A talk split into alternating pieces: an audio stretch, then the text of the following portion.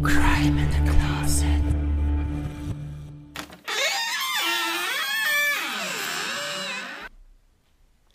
Hey und willkommen bei Crime in the Closet, deinem queeren True Crime Podcast. Dieser Podcast beschäftigt sich mit Kriminalfällen verschiedenster Art. Das können Überfälle, Anschläge, Missbrauch und Vergewaltigung, Körperverletzung bis hin zu Mord sein. Deshalb gilt und generell für jede Folge eine Triggerwarnung. Solltest du Probleme mit diesen Inhalten haben, so bitten wir dich abzuschalten. Wenn wir queer sagen, dann meinen wir damit alle, die nicht dem heteronormativen Bild entsprechen. Wir hätten genauso gut auch LGBTQI sagen können, haben uns aber auf queer geeinigt, um möglichst viele und alle, die sich damit angesprochen fühlen, mit einzuschließen und niemanden auszuschließen. Soweit dazu und nun viel Spaß mit Crime in the Closet, deinem queeren True Crime Podcast. Und ähm, auch Heden dürfen zuhören. Hallo und herzlich willkommen zurück zur neuesten Folge von Crime in the Closet, eurem queeren True Crime Podcast. so ein furchtbarer Satz. Mit dabei sind natürlich auch wie immer Miriam und Hallo. René. Hallo. Ähm, heute ein bisschen abgewandelt. Miriam sitzt krank zu Hause bei sich. Ähm, wir hoffen, Yay. dass das technisch alles so funktioniert, dass wir sie Oh dann Gott, ja. zuschalten. wie geht's euch? Ja, ich bin krank. Ich habe eine gute Zeit hier. Ja, ich bin nicht krank und habe auch eine gute Zeit hier. Sehr schön. So, starten wir mal mit unserem, ich würde sagen, berühmten Pre-Talk vorweg einmal. Jawohl. Ähm, euch liegt bestimmt irgendwas auf der Seele. Also ich habe auch, ich hab auch ein Thema, aber das würde ich danach dann einmal einschieben. Ja, ich hätte direkt was, wenn ihr nichts dagegen habt. Ja? ja, bitte. Gerne über den Vorfall auf der Reeperbahn sprechen. Letzte Woche, An den muss ich auch Woche. viel denken. Genau, da, also für die, die nicht, nicht im Bilde sind, ähm, also Reeperbahn, ne, bei uns in Hamburg, ähm, die, die sogenannte Partymeile, ähm, mit eben sehr, sehr viel heterosexuellem Publikum, aber eben auch, äh, ja, zwei, drei Bars, obwohl eigentlich ist es nur eine, ne, ähm, Ja, für, für schon. homosexuelles Publikum. Und, ähm, Genau, die, diese, dieses eine Etablissement befindet sich in der sogenannten Talstraße und die führt quasi so eine, so eine Seitenstraße vom, von der Reeperbahn selbst aus. Und wenn man die quasi rauskommt, in die Reeperbahn rein, ist dann da auch direkt die S-Bahn-Station Reeperbahn. Und da sind wohl, ich weiß gar nicht, letztes Wochenende oder vorletztes Wochenende? Vorletztes, ne? Äh, 10.10. war das. 10.10., dann vor, vorletztes. Im Oktober auf jeden Fall. Ähm, sind Zehnter, Zehnter. ja, genau. Sind da äh, vier, ähm, wie sollen wir sagen, homosexuelle Männer äh, entlang gelaufen aus der Talstraße raus, wollten zur S-Bahn-Station Reeperbahn und sind dann dort, zwei davon von diesen vieren sind von zwei anderen erst äh, homofeindlich äh, beleidigt worden und dann eben auch angegriffen worden. Also auch, auch äh, ja, handgreiflich geworden und ähm, auch tatsächlich so verletzt, dass sie dann haben ins Krankenhaus gehen müssen. Ja, was sagen wir dazu? Scheiße. Ja. Richtig krass. Ich habe das in meine, in meine Story gepostet, äh, unter anderem Ich auf, auch. mh, auf WhatsApp und habe dann tatsächlich auch zwei Nachrichten bekommen von zwei Freunden, denen äh, tatsächlich an der gleichen Stelle dasselbe auch schon passiert ist, auch in den letzten Wochen. Und äh, habe dann auch direkt dazu geraten, äh, bitte bringt das mal zur Polizei. Also, weil das haben die beiden noch nicht gemacht. Und ich habe gesagt, macht das mal. Ähm, vielleicht passiert da gar nichts, vielleicht wird da gar nichts bei rauskommen. Aber erstens macht es für euch. Und zweitens macht das, damit die Polizei weiß, dass das an dieser Stelle, dass das ein Knotenpunkt ist. Ähm, Ist da irgendwas best äh, Bestimmtes, was ich jetzt nicht auf dem Zettel habe?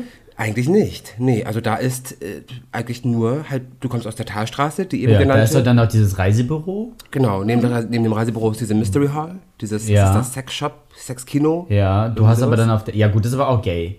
Das ist, stimmt, das ist auch gay. Das ist stimmt, auch. Du stimmt. hast dann gegenüber, da hast du aber noch ähm, hier diese Die Wodka-Bombe. Wodka-Bombe. Genau, Wodka-Bombe. Ja, gut, da hast Ja gut, du aber halt. die ist gegenüber, gegenüber, ne? Also quasi auf Nee, der die Reeperbahn gegenüber. nee, die ist direkt auf der Ecke. Talstraße, Ja. ja. Ach was, okay. Dann ist die aber umgezogen. Auch Ja. sehr groß, Ah ja, der Laden. Und Genau, sehr groß, auch mit prollig. Sitzplätzen mittlerweile und so weiter. Ah ja. Ähm, Ich denke mal, dass das da auch sehr gut verkehrt ist von. Ja, ich weiß nicht, ob da jetzt irgendwas Spezielles ist, aber es, also jetzt zumindest als die beiden anderen mir das, mir das geschildert haben, dachte ich, ah ja, okay, scheint wohl öfter davor zu kommen. Ja, ist krass, vor allen Dingen gerade in dieser Straße. Äh, ja, äh, Macht einen ein bisschen sprachlos. ja. Ähm, ich habe es äh, auch auf meiner, also in meiner Insta-Story geteilt und habe auch ähm, drei Rückmeldungen bekommen, ähm, sowohl von ähm, schwulen Männern als auch von lesbischen Frauen, dass ihnen das jetzt auch vermehrt passiert, dass sie irgendwie fetischisiert werden, beleidigt werden. Die eine Drag wurde sogar einfach in den Hintern getreten. Ähm, also auch wirklich mit körperlicher Gewalt wird da reagiert. Und äh, die Drag schrieb halt auch, ja, die Besoffenen sind halt wieder unterwegs. Also man merkt halt schon, dass jetzt auch mit dem Rückkehr der Party-People irgendwie auch das Aggressionspotenzial wieder krass steigt. Ja, aber was, was heißt, die Besoffenen sind wi- wieder unterwegs? Da wird ja, schon wieder irgendwie eine Rechtfertigung gesucht. Ja, eigentlich find sollte ich. es nicht okay sein, egal welcher Pegel. Ja. Ja, weil nicht das Alkohol, nicht der Alkohol ist das Problem. Nee. Ne? Genau. Ist, ist euch in dieser Straße, ich meine, da waren wir alle schon, ich meine, ne, wir reden hier von der Wunderbar, das ist so das schwule Wohnzimmer Hamburgs. Ähm, ist euch dort schon mal ähnliches passiert? Ja. Ja, mir auch. Auch in der Wunderbar direkt Mir wurde nicht. ich halt von Männern belästigt. Also Heteromännern. Hm. Nee, also ich bin zwar nicht, nicht körperlich angegriffen worden, aber diverse Male früher vor der Wunderbar von vorbeilaufenden Männern. Es waren immer Männer. Ja, so. okay, sowas, sowas schon, klar, immer irgendwelche Sprüche oder so, ne? aber klar, das ist auch scheiße. Ähm, aber mich, mich lässt das kalt. So sollen die ihre blöden Sprüche machen. Ne? Da kann ich, ich für mich, muss ich sagen, kann ich damit umgehen. Ähm, da, da ist mein Selbstwertgefühl und mein Selbstbewusstsein groß genug, dass ich da drüber stehen kann. Was natürlich nicht jeder kann und das macht es nicht gleich in Ordnung. Natürlich ist es trotz dessen äh, eine homofeindliche Attacke, wenn sie auch nur verbal ist. Aber was äh, für mich persönlich auch nicht gehen würde, wenn es jetzt gegen mich geht, wäre natürlich auch körperliche Gewalt. Das ist halt, es ist halt für mich beides ein No-Go. Nur mit dem einen kann ich umgehen, mit dem anderen könnte ich nicht umgehen. Und bei anderen finde ich alles ähm, schlimm. Also geht, geht halt gar nicht. Also das, das, da gibt es für mich auch keine Rechtfertigung. Ähm, dass man heutzutage, wenn man da vorbeigeht, ähm, auch nur einen blöden Spruch geben muss. Ne? Äh, Ähm, vor allem in einem Space, der eigentlich Ja. safe sein soll für Ja. Homos. Also völlig daneben. Und es ist ja. nicht so, als würden wir, also wir, ich spreche jetzt mal im Sinne im- oder im Namen von, von äh, queeren Menschen, als würden wir die ganze Straße beschlagnahmen. Ne? Es geht ja wirklich nur um diese 10 Quadratmeter vor dieser Bar.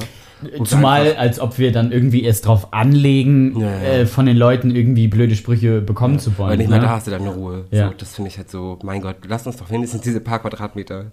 Ja, und Ja, keiner aber- macht jetzt auf offener Straße rum oder so und könnte damit irgendwen provozieren. Ja, selbst wenn. auch- Selbst wenn, ich weiß Ja. nicht, ob ich die, die Aussage, klar, kann ich von René verstehen, ne? lasst Ja. uns doch die paar, paar Quadratmeter, aber nein. Na, natürlich ist So, es äh, ne? im Großen und Also, ist das ein, ne, Mir sollte, nicht. das sollte scheißegal sein, Klar. selbst wenn die ganze Reeperbahn mit Gay-Clubs irgendwie übersät wäre oder so, ne? Ja. Ähm, das ist, nee, sorry, aber selbst dann sollte sowas nicht äh, stattfinden. Zumal nicht in Hamburg und nicht in der queersten Straße Hamburgs und, ähm, nee, nee, sorry, aber ich, ich hoffe, dass da Betroffene auf jeden Fall zur Polizei gehen.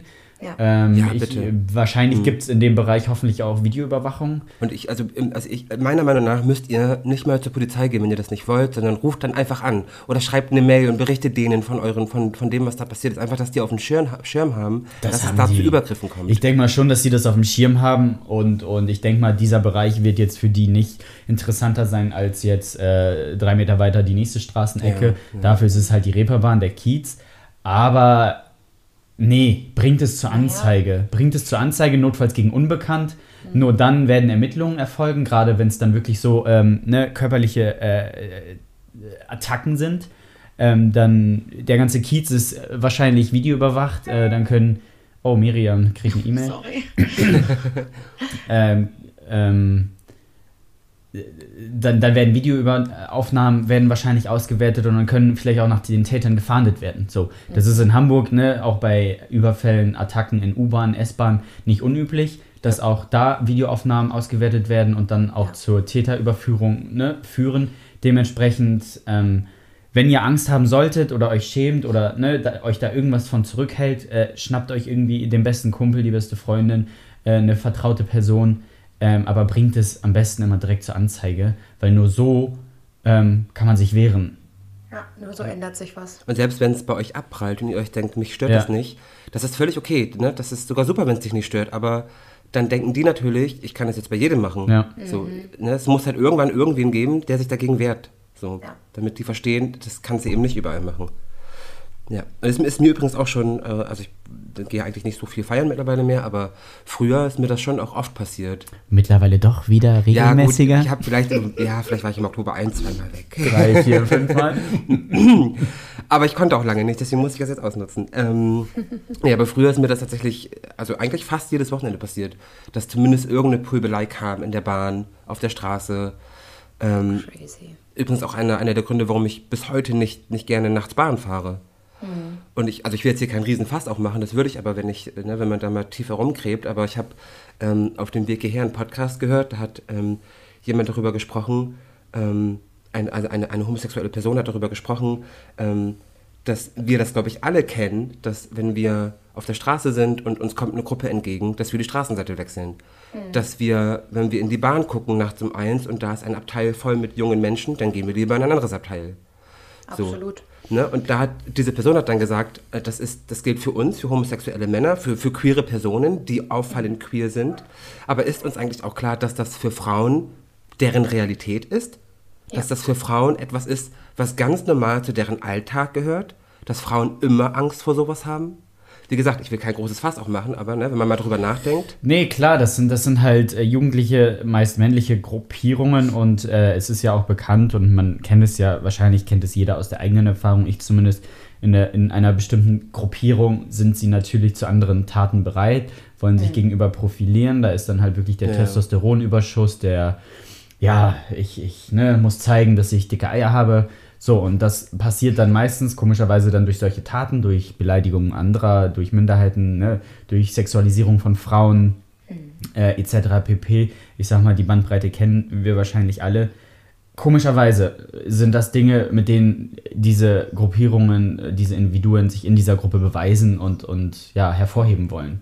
Ja, gegenseitig auch anstacheln. Ja, weil letztendlich, wenn du diese Personen aus diesen Gruppen alleine und äh, solo treffen würdest, äh, die würden niemals auf die Idee kommen, sowas, sowas rauszuhauen. Ja. Nee, mir ist es nur, nur so spannend aufgefallen, dass ähm, da eben geschildert wurde, ne, was Frauen für Schutzmechanismen haben.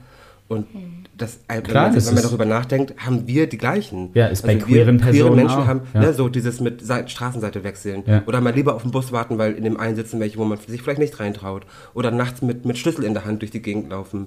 Das sind alles Sachen, das machen auch wir, nicht nur Frauen. Und das ist, war mir gar nie so bewusst, dass das für Frauen eben auch deren Realität ist. So. Ja, ich denke, marginalis marginalisierte Gruppen generell kennen Ja. halt diese Art von Konflikten und sind Ja. da irgendwie schon innerlich drauf vorbereitet. Ja, Ja, krass. Apropos, traurige Realität. Ja. apropos Safe Space, was hier gerade in dieser in diesem Zusammenhang ähm, erwähnt wurde, ähm, habt ihr mitbekommen, was Daniel Craig letztens für einen Kommentar in einem Podcast abgegeben hat? Nein. Und zwar ging es darum, dass er in einem Podcast zu Gast war äh, mit dem Bo Moderator Bruce Bossy. Und da haben sie, haben sie halt mit diesem James Bond-Schauspieler halt geredet. Und er hat halt äh, über Erfahrungen mit, sei, in, im- mit seinen über Cut. Und in diesem Podcast hat er über seine Erfahrungen im schwulen Nachtleben ähm, berichtet. Er ist halt nicht offen schwul, er ist halt heterosexuell. Aber er hat gesagt, ähm, er findet Heterobars doof, weil dort ein gewisses Aggressionspotenzial herrscht. Ähm, da muss man halt wirklich aufpassen, wen man anrempelt oder äh, sonst was. Und er sagte, das hast du in schwulen Bars in diesem Fall nicht. Und deswegen bevorzugt er zum Feiern schwulen Bars. Er und viele Frauen auf diesem Planeten. Ja, genau, und das sagte er auch. Das ist auch noch so ein schöner Nebeneffekt, dass auch viele Frauen in schwulen Bars Ja, sind, die er dann dort kennenlernen kann. Und da habe ich dann gedacht, so, ja, nimmt er den Frauen quasi ihren Safe Space. nimmt er nicht jedem da seinen Safe Space? Nutzt er diesen Safe Space nicht aus, um sein, Ja. seine Bedürfnisse zu befriedigen, Ja, nenne ich es ja. jetzt einfach mal, so dass er halt in Ruhe feiern kann und dass er halt theoretisch dann nochmal Frauen aufgreifen kann. Ja, aber wenn es einer macht, machen es zwei, dann drei, dann vier, Ja, dann fünf ich, ich finde es halt sehr kritisch. Also ich meine, das ist ja bekannt, ne, dass Frauen halt gerne auch schwul feiern, weil sie da nicht irgendwie diese, diese, diese Aggression ausgesetzt sind. Und nicht belästigt Mhm. werden. Genau. Ähm, so, ich meine, deswegen, ich gehe, wenn ich feiern gehe, gehe ich auch gerne ähm, queer feiern, weil ich eben auch diesem, ich nenne es einfach Testosteronüberschuss, ähm, ne? Klar, gibt es auch in, auf, bei, auf queeren Partys, nur da lädt er sich nicht in Aggressionen aus. So, in dieser Pöbelei, in diesem sich beweisen wollen, in diesem Machtgehabe.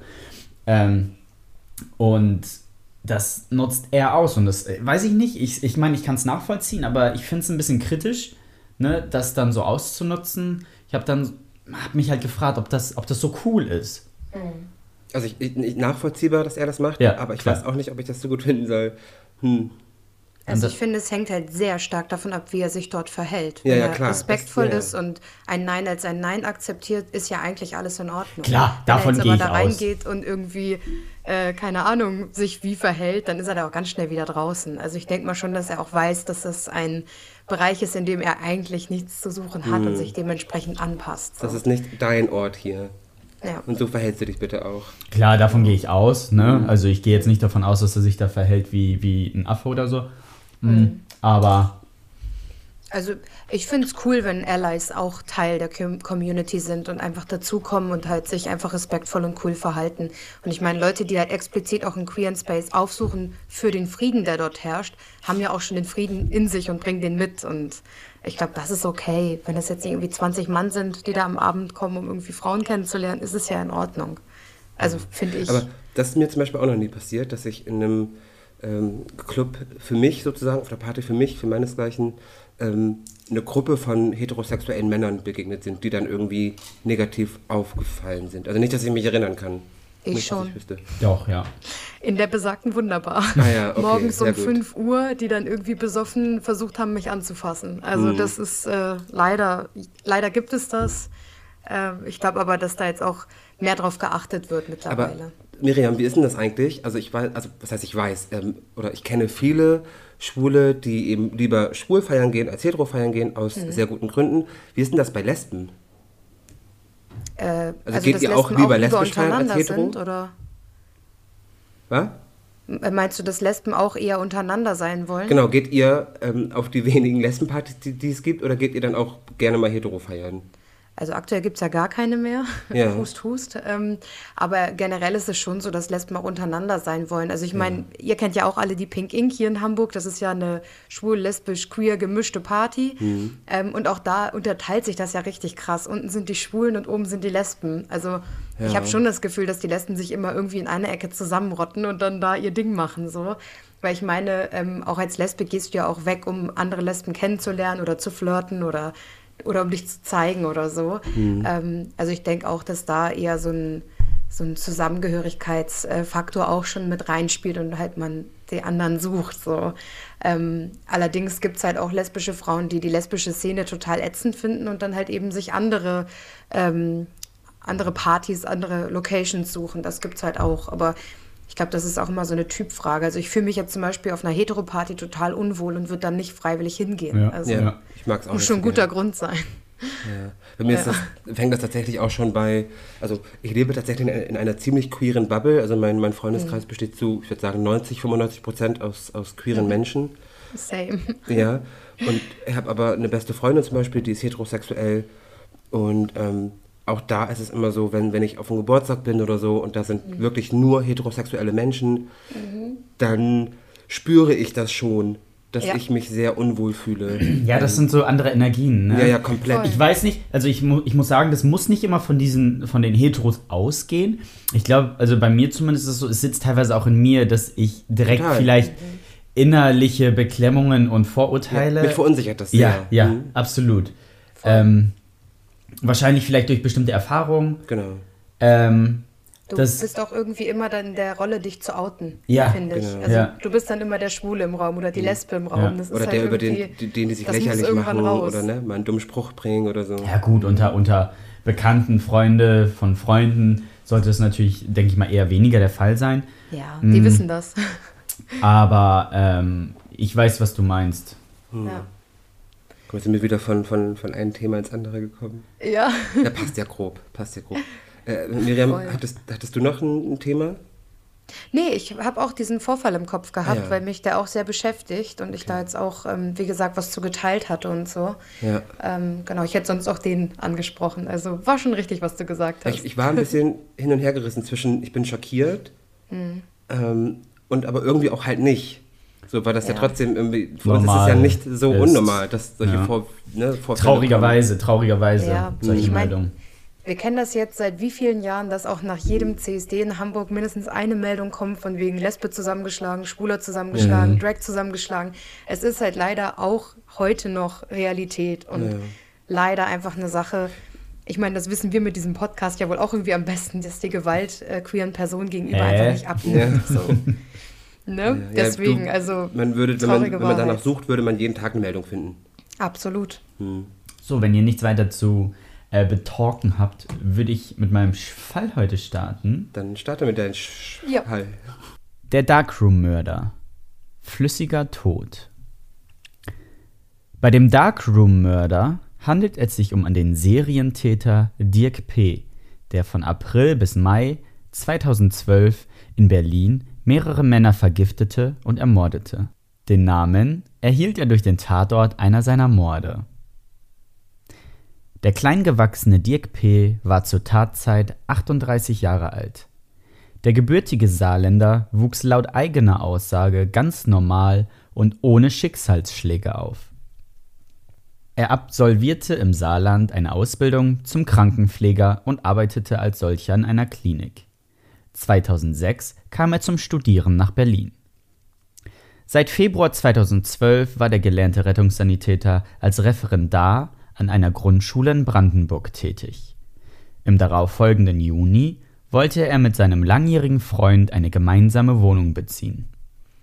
Dazu sollte es nicht kommen, denn Ende Mai 2012 kam Dirk P. in Untersuchungshaft und aufgrund sehr hoher Selbstmordgefährdung in das Haftkrankenhaus. Bis zu den Taten im April und Mai 2012 hatte Dirk P. eine weiße Weste, also keinerlei Vorstrafen. Was niemand wusste ist, dass er 2006 bereits Arbeitsbescheinigungen gefälscht hat, ebenso wie sein Abiturzeugnis, mit welchem er sich auf den Studienplatz zur Grundschulpädagogik an der Humboldt-Universität beworben hat. Laut meiner Recherche könnte es sein, dass er seine ersten Morde nicht erst 2012 begann, sondern bereits 2006.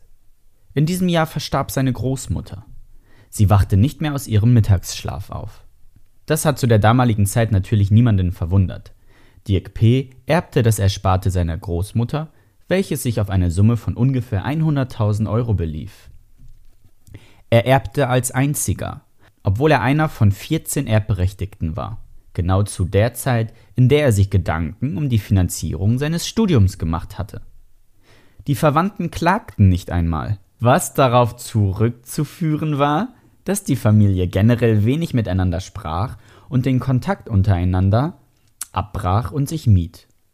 Dirk P.'s Familie ist katholisch geprägt und litt wohl unter der kaltherzigen, aggressiven und strengen Art der Großmutter.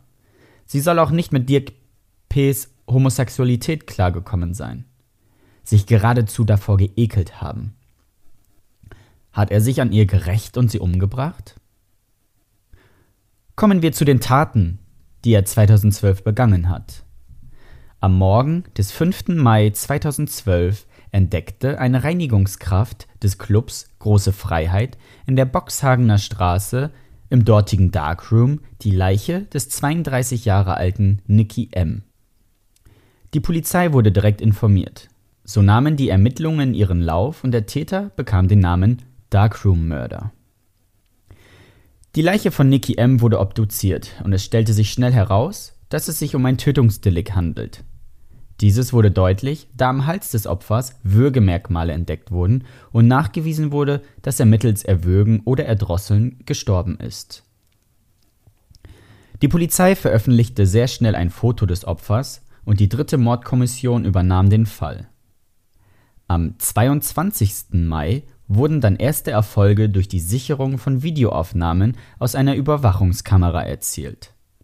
Diese Aufnahmen zeigten einen jungen Mann, der kurz nach der Tat versuchte, mit der Kreditkarte des Opfers Fahrkarten an einem Automaten der Deutschen Bahn zu kaufen. Die Öffentlichkeit wurde um Mithilfe gebeten.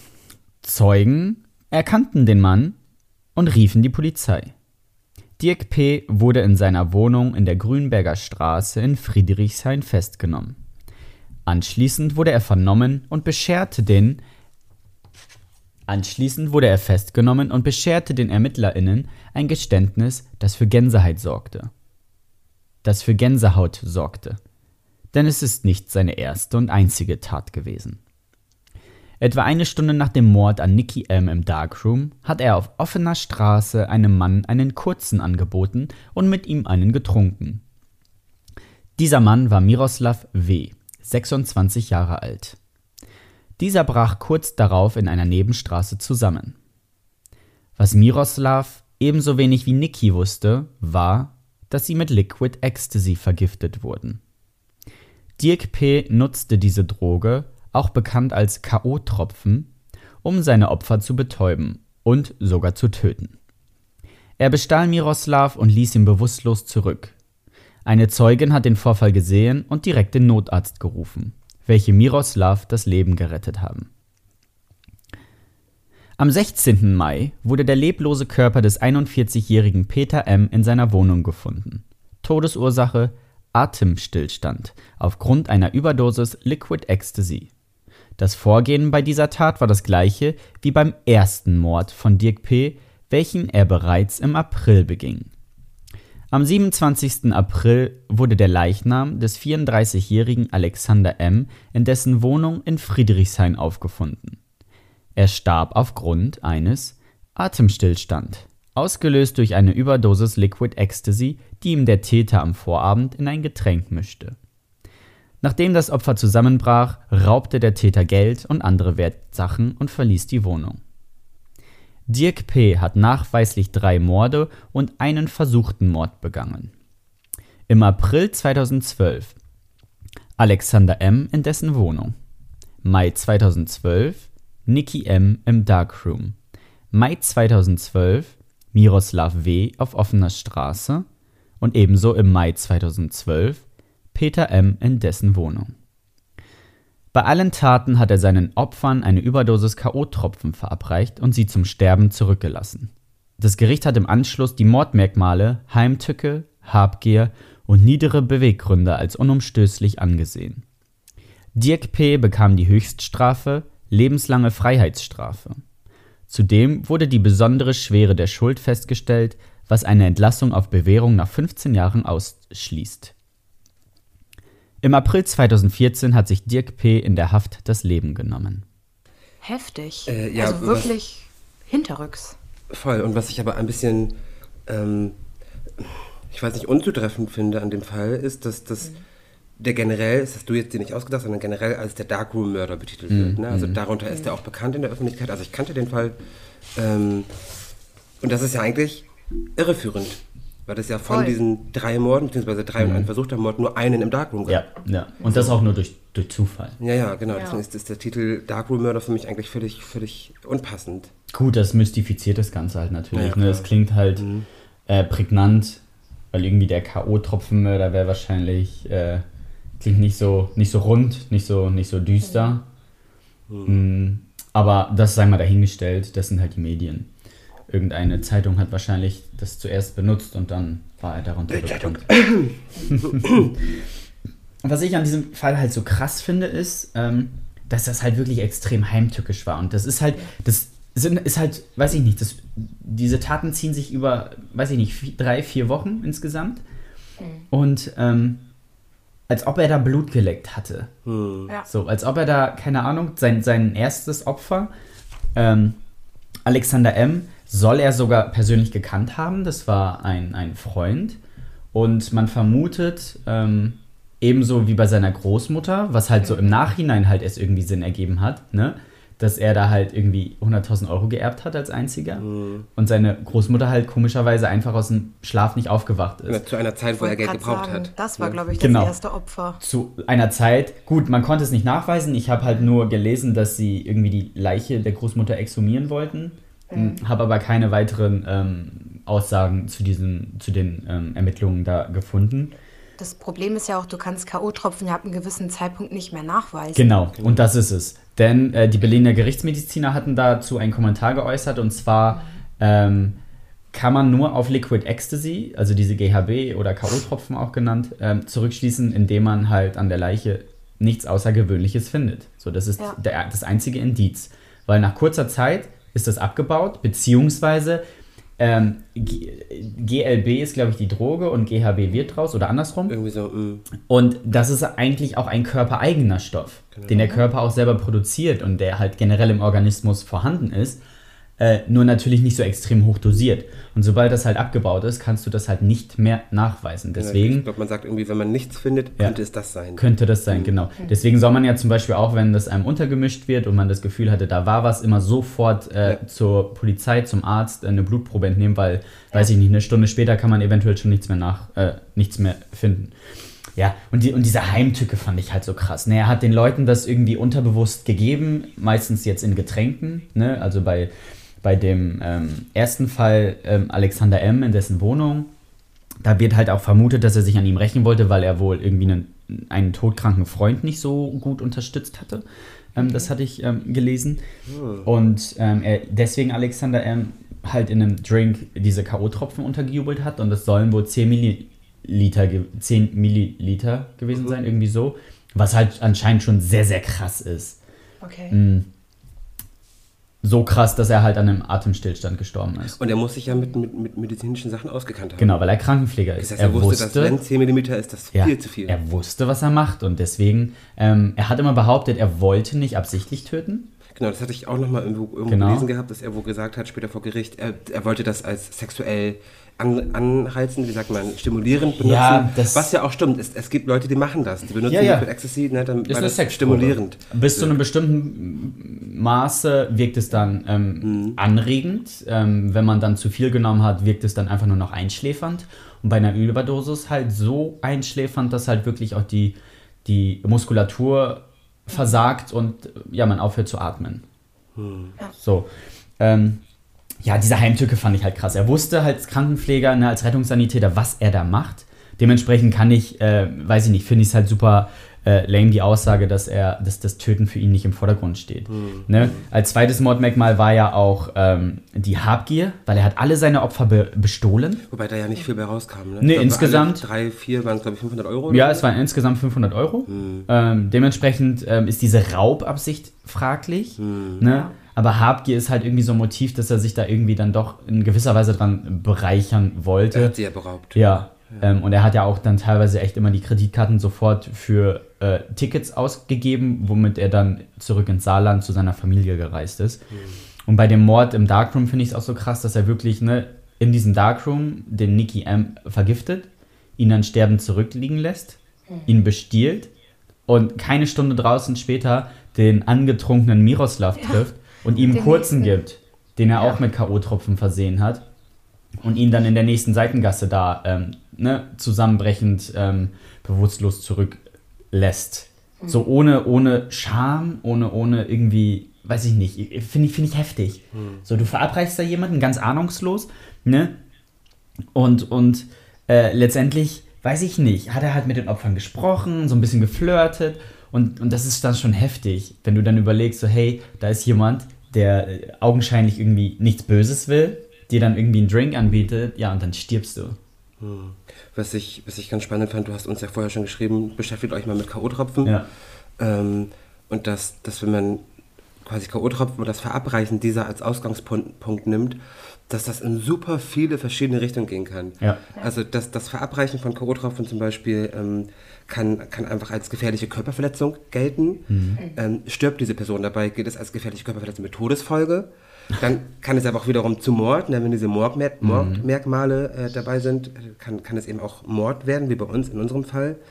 Ähm, dann geht natürlich aber auch, dass, dass die Opfer damit einverstanden sind, diese Substanz zu nehmen. Ne? Da habe ich mich zum Beispiel gefragt, ja gut, woher wissen wir denn, dass die das nicht freiwillig genommen haben? Und da mein, wäre meine Frage an, an dich, Tobias, weißt du zufällig, ob die Ermittler oder das Gericht danach gesagt haben oder sich auf die Aussage des Überlebenden gestützt haben? Weil er gesagt hat, er hat das nicht freiwillig genommen, dass sie darauf schlussfolgert haben. Hm? Gut, er war angetrunken. Ihm wurde halt gesagt, er würde, weiß ich nicht, wenn du angetrunken auf irgendeiner Partymeile oder so unterwegs bist und dann kommt jemand, weiß ich nicht, ich denke mal, das wird auch.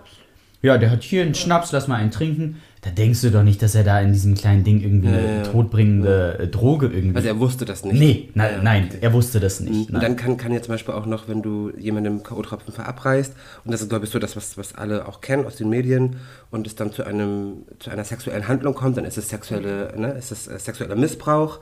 Ähm, Also das kann in super viele verschiedene Richtungen gehen. Mhm. Wenn K.O.-Tropfen ins Spiel kommen, gibt es irgendwie fünf, sechs, sieben, acht, neun verschiedene Richtungen, wo Crazy. das enden kann. Total verrückt, ja. Hattet ihr, hattet ihr schon mal Erfahrung im, im Club mit K.O.-Tropfen, die euch ins Getränk gemischt wurden? Nicht, dass ich wüsste, nee.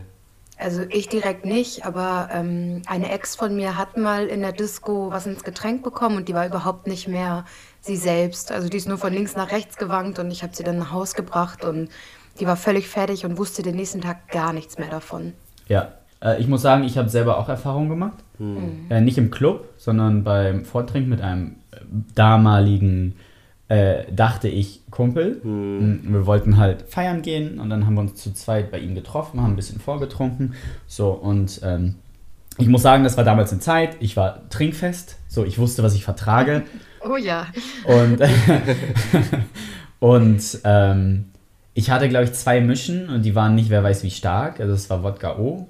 So, und die waren halt echt äh, nicht stark. So. Und nach zwei Mischen ähm, weiß ich, also da wäre ich niemals äh, so krass abgestürzt, wie ich da abgestürzt bin.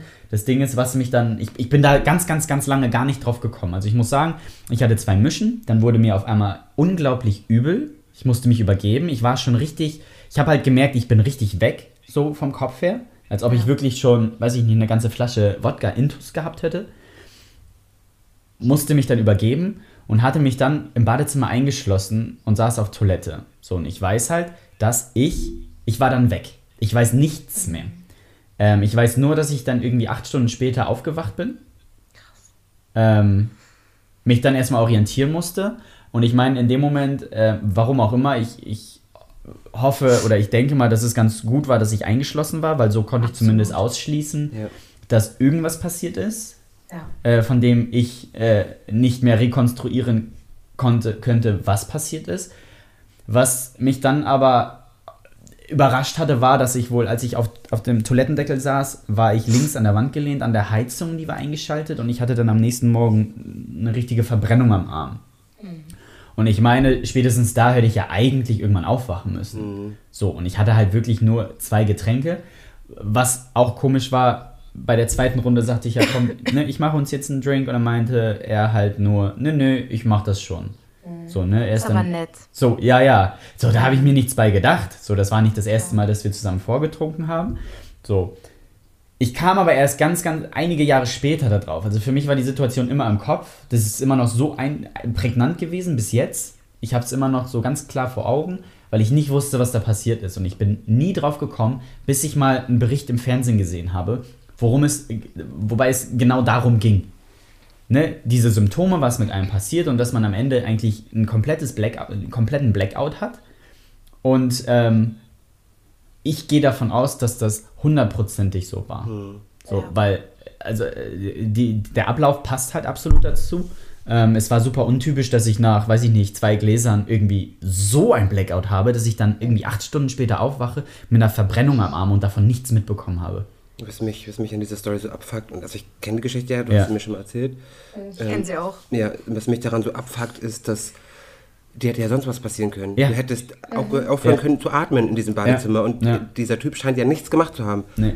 Also dann müsst, wenn, also nehmen wir mal diesen, diesen unwahrscheinlichen Fall an, ich verabreiche jemanden sowas und diese Person schließt sich im Badezimmer ein und kommt acht Stunden lang nicht raus. Ja, er, er lag übrigens im Bett und hat gepennt. Als Ja, geil. Ich, ja. Ja, dann, also, Wow. dann wäre doch, mal abgesehen davon, dass es natürlich völlig abwegig Ja. ist, dass ich so, ne, also ich würde das nicht machen, aber ich hätte viel zu große Angst, dass diese Person gerade in meinem Badezimmer aufhört zu atmen. Ich würde doch alles Ja. Mögliche tun, diese Tür einzutreten, wenn ich wüsste, ich habe doch vorher Mhm. was gemacht. Selbst wenn ich nichts gemacht habe. Nehmen wir mal an, der hat gar nichts gemacht. Ja. Das muss ihm doch komisch vorgekommen sein, dass du da einfach acht Stunden lang in diesem Badezimmer liegst. Das Ding ist, meine Vermutung war so, es war halt ein, ein Kumpel, mit dem hatte ich so absolut gar keine sexuelle Basis. So, das war nie, also wir haben nie rumgeknutscht, hatten nie was im Bett, so. Also auf diesem Level waren wir halt so absolut gar nicht. Ich habe halt vermutet, dass er dachte, okay, ne, gibt er uns da so ein paar Tropfen rein, haben wir eine geile Party, ne, sind gut drauf. So, ich gehe davon aus, dass er das ebenso selber konsumiert hat. Und sich vielleicht dann einfach so überschätzt hat oder verschätzt hat, ähm, dass das dementsprechend aus dem Ruder gelaufen ist. So, natürlich, jetzt wo du es dann auch nochmal so sagst, ist das halt natürlich brandgefährlich. Voll. Weil gerade Liquid Ecstasy hat halt den Nachteil, du kannst es super, super schwer dosieren. Und ähm, man sieht ja, wie schnell es dann wirklich äh, zu einer Fehldosierung kommen kann. Und äh, mir läuft halt so ein bisschen auch Gänsehaut über den Rücken, wo du jetzt sagst, so, hey, Atemstillstand, das hätte halt auch echt anders ausgehen können. Ne? Richtig. Und dass er dann nichts gemacht hat. Ja. Außer natürlich gut. Gut, ich weiß nicht, ob er was gemacht hat. Ich weiß nicht, ob er versucht hat, ich weiß nicht, ob er irgendwie versucht hat, ähm, das Badezimmer aufzumachen, ob er geklopft Also- hat, ob er gefragt hat, was mit mir ist. Ich weiß es nicht, weil ich mich eingeschlossen habe, ich saß auf dem Toilettendeckel und war weg. Ich kann mich wirklich dann erst an einem Punkt acht Stunden später dran erinnern. Aber an welcher Stelle legst du dich denn als Gastgeber ins Bett und pennst, wenn dein Besuch sich auf Toilette einsperrt, nicht antwortet? Naja, ich gehe davon aus. rauskommt? Ich gehe halt davon aus, dass er sich das ebenso reingepfiffen hat, das Zeug. Ja, das Und dann- wäre eine plausible Erklärung. Und dann ebenso weg war. ja. So. Aber alles andere ist halt schon strange. Also wenn Ja. dann irgendwie, weiß ich nicht, mein Besuch nicht mehr aus dem Klo kommt, würde ich auch irgendwie, wie René schon sagte, alles daran setzen, Natürlich. den da rauszuholen. So, weil Natürlich. wer weiß, was da passiert. Am Ende bin ich eigentlich auch froh, dass ich irgendwie diesen Reflex hatte, das Badezimmer Ja. abzuschließen. Absolut. Ja, wobei es so ein, Do ne, so ein Doppelding. Auf der einen Seite super, dass du es gemacht hast, weil so ist dir nichts passiert. Auf der an- anderen Seite eben genau das. Wenn dir was passiert wäre, wie hätte man dich da rausgekriegt? Gut, das Ding ist, äh, wenn Rettungssanitäter, die die brechen die Tür auf. So. Ihr müsst aber erstmal Ja. irgendjemand rufen, ne? Ja, so. Und ähm, anscheinend hat er ja nichts gemacht, also wäre es also egal gewesen, ob Tür auf oder zu. Ähm, Am Ende kann man sagen, ist es nochmal gut gegangen und ich weiß halt durch das Abschließen der Tür, dass mir nichts passiert ist, von dem ich grübeln müsste, ne? Weil ich denke mal, diese Ungewissheit bei solchen Opfern von K.O.-Tropfen ist natürlich auch immer so, fuck, was ist passiert? Man wacht Ja. irgendwann, man, man hört das ja, ne? Man, man bekommt K.O.-Tropfen Dr- in den Drink gemischt. So, das ist ja meistens dann auch mit der Absicht von Typen, äh, dass sie irgendwie mit einem was machen wollen. Ja. So, dann ne, heißt es, hahaha, der hat zu viel gesoffen, wir bringen den nach Hause. So, dann geht's irgendwie ins Auto oder ins Taxi, ins nächste Gebüsch. So, die Opfer wachen dann meistens, keine Ahnung, mit falsch herumgezogener Unterwäsche oder sonst oder vielleicht ganz nackt irgendwo auf und haben keine Ahnung, was mit ihnen passiert ist. Hast du den Typen jemals drauf angesprochen? Nein, den Kontakt habe ich danach, äh, war irgendwann sehr schnell beendet. Ja.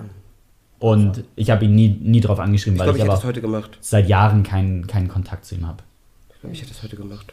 Aber ne, jedem selbst überlassen. Aber ich glaube, ich hätte es, glaube ich, gemacht. Ein paar Jahre später. Ja, weiß nicht, ich hatte, hatte nie das Bedürfnis dazu, weil ich halt auch erst wirklich ganz, ganz viel, viel später erst durch so einen Bericht, durch so eine Doku darauf kam, fuck, das wäre halt die Erklärung. So, letztendlich sind es nur Mutmaßungen, Aber ich natürlich. finde, es passt schon sehr. ja, es passt absolut. Weil nach zwei Gläsern Wodka O wäre ich nie acht Stunden. Gott, kam der Kerl aus Berlin? Nein, ne? Nein. Okay. Da haben wir ganz andere Mengen getrunken damals. Ne, es ist hier in Hamburg passiert. Okay. In der Nachbarwohnung von Miriam. Ah ja. Nee, crazy. Also das war so meine Erfahrung. Nee, ich bin Und- da Gott sei Dank nicht. Ich muss sagen, seitdem bin ich, ich, ich bin auch vorsichtig, wenn ich so Getränke auf Partys habe. Ich packe immer meine Hand oben drüber, ne? Ich, ich stelle sie auch nirgendwo hin, ne? Weil das ist super schnell, dass jemand mal eben kurz seine Pipette dann in dein Glas Ja. packt, ne? Du dich dann abstürzt. Die Person muss mit dir nicht mal was zu tun haben. Sie beobachten dich, greifen dich dann, sobald das dann einsetzt, die Wirkung. Ja, und dann, dann bist du halt. der der ja. Einzige, der meine Getränke mischen darf, bist du. Der Einzige, der das macht. Und Und, am Ende ist man dann im Grunde, ja, wie, nennt man das, Freiwild. Und man hat Ja. dann im Grunde am Ende keine, keine Erinnerung mehr. Und es kann ja auch keiner nachweisen, weil in dem Moment denkst du nicht sofort so, fuck, was ist da passiert? Aber- weil du ja Alkohol konsumiert hast. genau, aber das ist vielleicht auch, auch ein richtig guter, um die Folge rund zu machen. Ey Leute, ihr könnt innerhalb von Sekunden, auf jeder Party, Ja. auf jeder, könnt ihr zum Opfer werden. Ja. Innerhalb von Sekunden. Ohne dass, dass sich das vorher irgendwie ankündigt, anbahnt, ihr eine Idee davon habt oder das im, im Gefühl habt oder sonst was. Es kann innerhalb von Sekunden passieren. Es muss nur eine Person auf der Party sein, die es auf euch abgesehen habt, ohne dass ihr das wisst oder merkt. Also aufpassen. Naja, diese, dieses Zeug ist halt schon echt heftig, ne? Und ich sag mal, gerade an diesem Fall mit Dirk P. mh, sieht man halt, wie schnell es auch wirklich nach hinten losgehen kann. Stellt euch mal vor, diese Morde wären nicht, oder äh, Niki, äh, nee, hier, Miroslav, man hätte ihn auf offener Straße dann nicht auf einmal zusammenbrechen sehen. Äh, man hätte nicht diese, diese ähm, Würgemerkmale bei Niki im Darkroom gefunden. Dann wäre man ja nie drauf gekommen, hey, da könnte vielleicht irgendwie eine, ein Zusammenhang bestehen. Es könnte sich um ein Tötungsdelikt handeln. Äh, wir ermitteln da mal weiter, weil letztendlich die K.O.-Tropfen hätten ihr, ihr Rest, ihren Rest gegeben. Ich- ich meine- Gerade in diesem Darkroom-Milieu, so mit Sexdrogen und so weiter, weil diese, dieses Liquid Ecstasy wird auch gerne ne, als Sexdroge verwendet. ähm, hätte man auch ganz schnell dann nichts mehr nachweisen können und hätte sich dann gefragt, ja okay, ne, Atemstillstand, keine Ahnung, was da vorgefallen ist, muss nicht unbedingt ein Tötungsdelikt sein. So. Kann Organversagen sein aufgrund Ja. von Vorerkrankungen, Thrombosen, was auch immer. Ja. Ich meine übrigens auch, auch gelesen zu haben, äh, dass ähm, man ja nicht ganz sicher ist, nicht ausschließen kann, dass es noch mehr Taten von ihm gibt. Ja. Und man da wohl auch ermittelt. Ähm, und also das ist jetzt kein Schuldeingeständnis von ihm, aber er hat sich ja immerhin das Leben genommen. Ja. Ne? Das ist, sagt ja, kann ja auch einiges aussagen. Muss nicht, aber kann. Auch wieder sehr feige, genau wie seine Taten. Ja, ja das, das ist wirklich sehr, sehr, sehr, sehr feige. Ja, am Ende ist es schade, die Richter haben auch gesagt, die wahren Beweggründe mh, hat er nie offenbart, weil er halt sagte, er wollte nicht bewusst töten. Diese Raubabsicht ist halt auch irgendwo ne, nicht wirklich. Ja, weil es auch nicht so viel zu holen gab. Ja, weil, weil letztendlich sind es halt insgesamt auch irgendwie nur 500 Euro gewesen. Das ist jetzt auch nichts, woran man sich bereichern kann, zumal er in keiner wirtschaftlichen Not war. Ähm, und ja, die Richter haben halt am Ende nicht wirklich eine logische Erklärung für seine Taten gefunden, die, die man irgendwie verstehen kann. Aber ich denke mal, am Ende war er halt einfach nur wirklich psychisch gestört, was auch immer, weil letztendlich ähm, ist das das Einzige, was mir einfällt, wenn man Leuten sowas antut. Es gibt übrigens für all die, die das noch mehr interessiert, es gibt einmal einen Film, der heißt wie? Darkroom, tödliche Tropfen oder so? Ja, den hast du rausgefunden. Genau, ja, der heißt irgendwie so, der ist, der ist, der, ich habe den Trailer gesehen und fand den ein bisschen eigen, sagen wir es mal so, ist aber von Rosa von Braunheim. Ähm, Genau, ja, den- den und- hatte ich auch gesehen, Genau, ja, und. Das, das, wäre vielleicht ein Anreiz für mich, den Film mal zu gucken, weil Rosa von Braunheim, wer ihn nicht kennt, ist ein deutscher Theater- und Filmregisseur, der ähm, sehr viel für die Schwulen- Lesbenbewegung in Deutschland gemacht hat. Also ein sehr bekannter Mann, ein sehr, ein Mann mit, mit, einer, mit einer gewissen, wie sagt man, der eine Ikone ist in unserer Historie. Genau, in unserer, in unserer Geschichte. Ähm, dann gibt es, oh Gott, von den beiden Mädels von Mordlust, Laura und, ich weiß gerade nicht, es, die haben auf jeden Fall haben den YouTube-Kanal, Schuld und Sühne heißt der, glaube ich, ähm, und die haben auch mal ein Video dazu gemacht zu dem Thema. Ähm, und es gibt auch eine andere Podcast-Folge von einem Podcast, dessen Name gerade nicht einfällt, aber man findet das, wenn man danach sucht. Die hört ihr gerade. Also die bessere Folge hört ihr gerade, aber wer was ergänzend dazu haben möchte, kann sich die andere auch noch anhören. Ja. Crazy. Also ich finde den Fall echt heftig, Ja, definitiv. weil er auch so, ja, vor allen Dingen auch dieses heftige, drastische in so ganz kurzer Zeit. Wer weiß, was passiert wäre, wenn man ihn nicht äh, geschnappt hätte so schnell. Weil letztendlich die, ähm, die Ermittlungen gingen ja doch recht flott und zügig. Aber was wäre, wenn das nicht so schnell gegangen wäre? Genau. Gruselig. Ja, sehr gruselig. Danke fürs Zuhören. Ja, an euch beiden. danke Danke, an alle Fall. Zuhörenden da draußen, wo auch immer ihr gerade seid. Wohnzimmer, Bett, Darkroom. Sofa, Darkroom oder beim Sport. Stell dich mal vor, wie cool das wäre, wenn wir in einem Darkroom über Lautsprecher laufen, so auf Dauerschleife. Ja. Mit diesem Thema. Mega. Ah ja, gut, das ist vielleicht dann nicht so gut, aber, aber wir haben ja noch andere Folgen. Ja, ich, Don't King Shame. ich weiß nicht, du weißt schon, unsere anderen Folgen befassen sich auch mit Mord. Ja, sind jetzt auch nicht so ideal dafür, aber Verbrechen. also die Vorstellung finde ich ganz cool. Das ist Werbung. Warum im Darkroom? Hm. Da muss man ja nur hören, weißt du, nicht sehen und so. Verstehst du? Hm. Ah, lassen wir das. Interessante Geräuschkulisse, stelle Wer ich weiß, mir wie da das grad wieder vor. endet. Komm, hören wir auf. Ja, dann bedanke ich mich bei euch fürs Zuhören, auch an alle da draußen und ich hoffe, wir hören uns dann beim nächsten Mal wieder. Auf Wiederhören. Tschüss. Ciao. Damit sind wir am Ende unserer heutigen Folge. Solltet ihr unsere anderen Folgen noch nicht gehört haben, äh, schaltet auch dort gerne rein.